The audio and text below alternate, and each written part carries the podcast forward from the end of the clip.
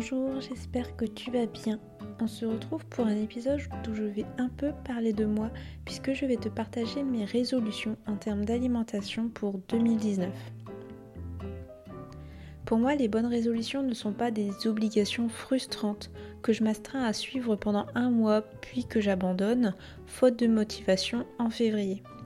C'est plutôt un mini bilan sur ce que je fais déjà et ce que j'aimerais faire pour l'année à suivre. Ces résolutions, elles sont donc euh, des choses qui me font envie, auxquelles je suis motivée de base et pas des contraintes. Je pars du principe qu'une contrainte ne sera jamais suivie car on luttera toujours contre nous-mêmes. Si je veux mettre en place une bonne pratique, je m'attache d'abord à le faire très progressivement et à la rendre désirable. Loin de moi donc l'idée de me dire je passe d'une cuisine 100% surgelée à du 100% fait maison dès janvier.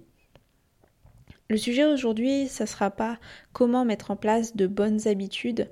Je veux te parler de mes résolutions et des motivations qui les animent. Mais si tu as du mal à tenir de bonnes habitudes ou si tu voudrais persévérer dans un projet, je t'ai fait un article sur le blog l'année dernière.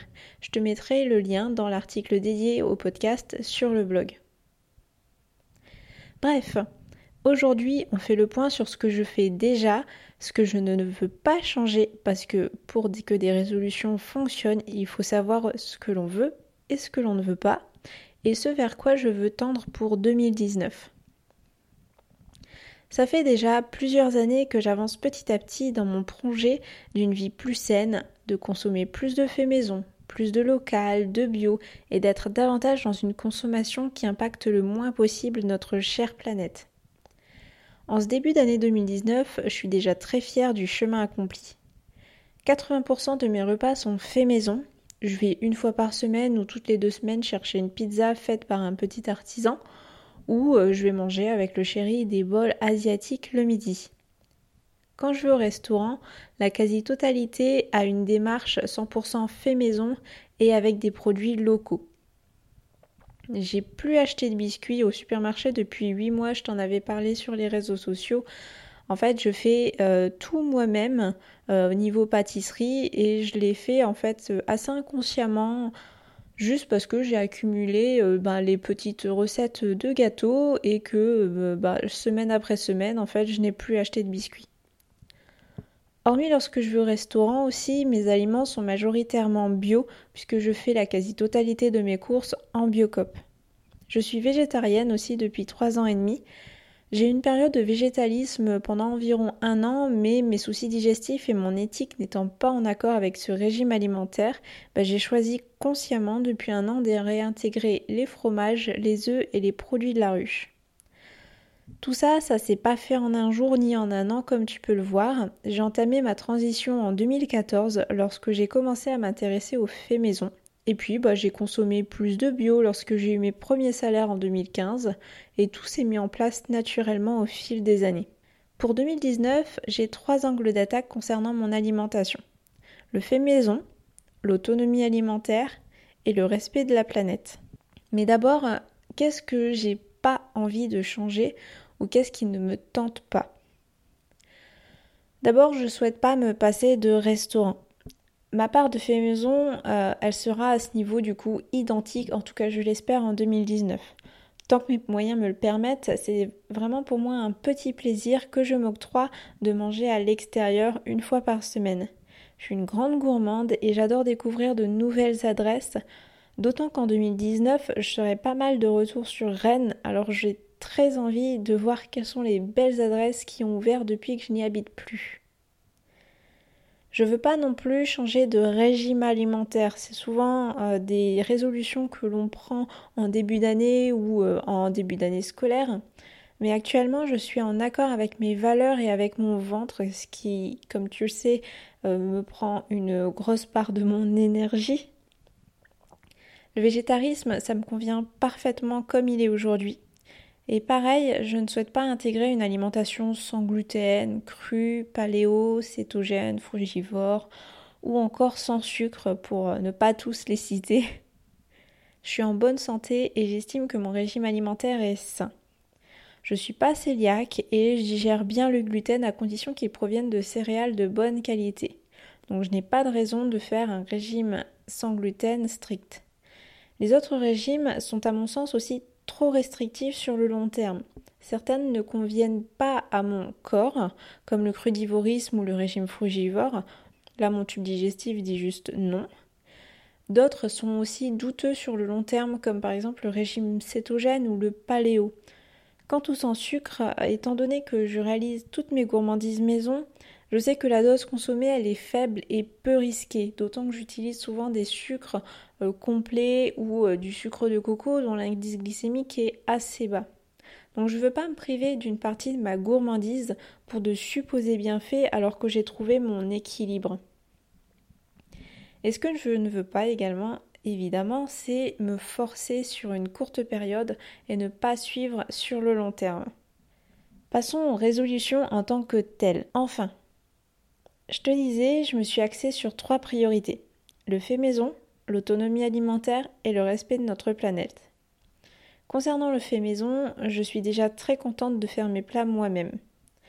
Pour des raisons surtout économiques, j'aimerais désormais passer au lait végétaux maison. Une brique de lait végétal d'un litre, ça me coûte entre 2 et 4 euros. Et bah, je bois pas de lait de vache parce que je ne le digère pas. Pourtant, bah, j'adore les laits au chocolat et les gâteaux, donc j'utilise pas mal de lait végétal. Ma belle-mère, euh, elle m'a donné plusieurs kilos de graines de soja pour faire mon propre lait végétal, donc de soja. J'en ai déjà fait deux fois, mais le goût il est assez spécial parce qu'on sent pas mal le goût de la légumineuse. Donc mon objectif, c'est de trouver une recette suffisamment crémeuse et sans trop de goût avec ces graines de soja. Je voudrais aussi faire mon propre lait d'avoine et d'amande car ce sont les deux laits que j'utilise le plus et qui coûtent aussi assez cher. Je pense que si on fait son lait végétal, donc à peu près 1 litre soi-même, ça peut nous revenir en dessous de 1 euro, voire 50 centimes le litre.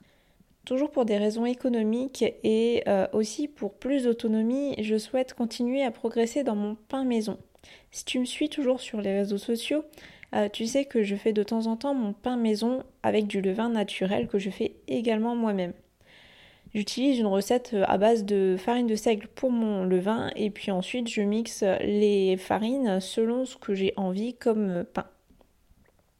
Et donc bah, j'ai une recette pour mon pain qui me convient assez bien et qui me permet aussi d'essayer de progresser encore dans la texture de ma mie et de ma croûte.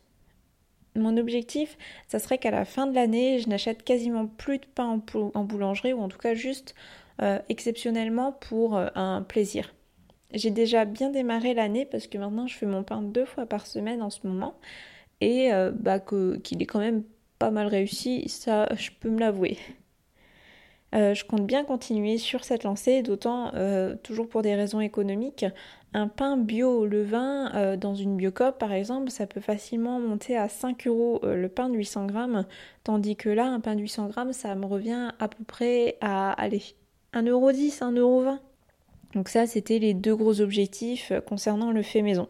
Mais évidemment, je veux aussi continuer à faire ma pâtisserie maison. Je suis tellement contente chaque semaine de choisir quelle gourmandise je vais faire et bah, tenter de nouvelles techniques, entendre les compliments de mes proches évidemment. Bref, je continue aussi tout ce que j'ai déjà mis en place en 2018 évidemment. Concernant l'autonomie alimentaire, tu le sais, je t'ai déjà fait un podcast sur la résilience alimentaire. Je souhaite être davantage autonome dans mon alimentation, c'est-à-dire ne plus dépendre totalement des circuits d'approvisionnement extérieurs, devoir aller au supermarché pour me nourrir ou ne pas avoir de quoi tenir une ou deux semaines ou plus a un souci quelconque. J'habite en campagne et je peux pas aller faire mes courses à pied et il n'y a aucun marché à 15 km à la ronde. C'est vraiment la, campagne profonde. Donc du coup, j'ai deux objectifs à ce niveau. D'abord, me constituer un petit stock alimentaire de base pour quelques semaines. Pour ça, je compte me mettre euh, aux conserves pour la deuxième partie de l'année. J'aurai déjà assez de projets pour la première partie. Donc pour ça, je voudrais faire des sauces, euh, des légumes en conserve, des pâtés végétaux et d'autres préparations qui se stockent sur plusieurs mois.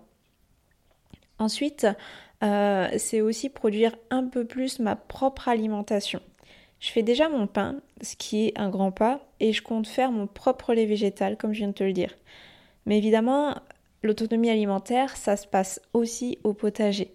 L'année dernière, j'ai réussi à récolter quelques fruits et légumes d'été et surtout beaucoup de tomates. Ça, j'en étais super contente. Cette année, je voudrais élargir mon éventail de fruits et légumes. J'ai déjà acheté un myrtillier, j'ai un framboisier, euh, j'ai acheté un arbuste pour baie de goji.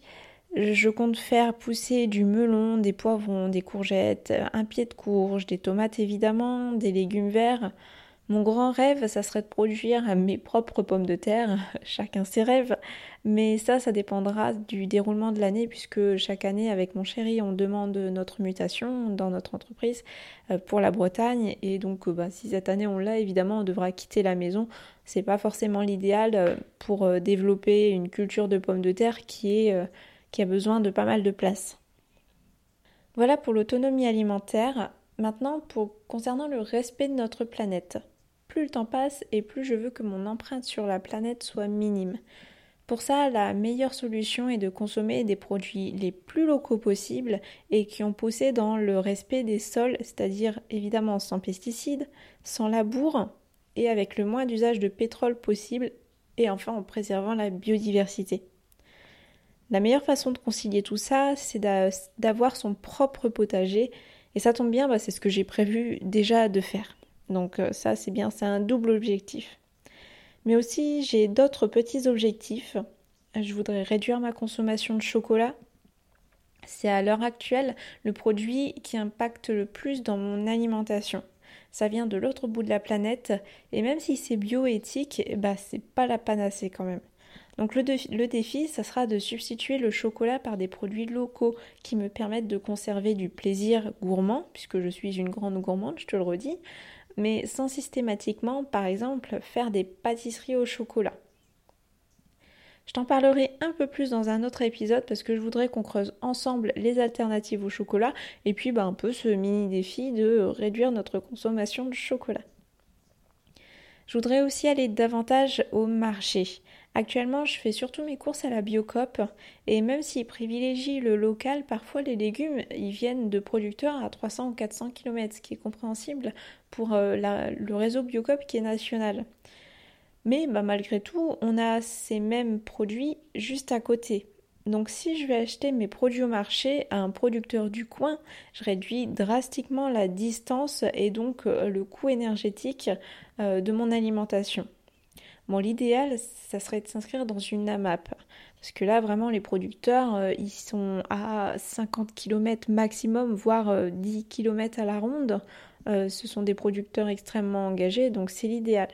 Mais comme je te l'ai dit, on ne peut pas rester là où nous habitons actuellement avec mon chéri, donc on le fera plutôt lorsqu'on sera installé durablement, puisqu'une AMAP, ça nécessite un abonnement sur l'année et un engagement qui n'est pas possible si on part en cours d'année.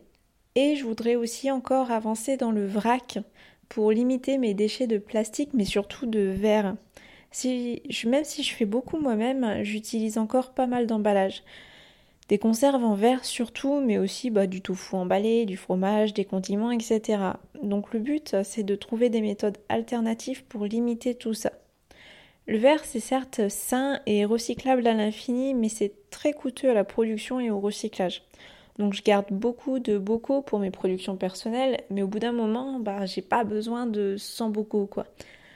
je voudrais donc pouvoir acheter plus de vrac pour limiter ces bocaux et faire euh, moi-même certains produits qu'on achète pour limiter donc euh, les contenants qui s'accumulent. Par exemple, les tartinades, les condiments de type ketchup ou les tomates séchées, etc. Ça se fera très doucement parce que c'est un projet qui a besoin de temps pour se mettre en place, donc euh, je suis assez réaliste sur le fait que je ne mettrai pas ça en place euh, au premier trimestre. Mais ça tombe bien parce que bah, une année c'est 12 mois et donc on a de quoi les occuper. J'en ai fini avec toutes mes bonnes résolutions alimentaires pour 2019. Est-ce que ça t'a donné envie d'en suivre quelques-unes ou est-ce que ça t'a aussi donné des idées? J'espère en tout cas que ça t'a motivé à agir doucement mais sûrement cette année et de mieux consommer petit à petit. Je vais te partager toute l'année sur le blog et les réseaux sociaux mes progrès dans chacune de ces résolutions. Si tu veux qu'on avance ensemble, ce sera avec plaisir. Et n'oublie pas de me dire également en commentaire sur le blog tes propres bonnes résolutions, qu'elles soient alimentaires ou pas. Le fait de les exprimer, c'est déjà un premier pas pour les mener à bien. Comme d'habitude, n'hésite pas à t'abonner au podcast et à laisser un petit avis sur iTunes si tu aimes ce que je fais. Passe faire un petit tour sur le blog, je te partage dessus plein d'autres réflexions et j'adore échanger avec toi, je réponds à tout le monde et on a beaucoup de belles discussions. On se retrouve dans deux semaines et d'ici là, prends soin de toi.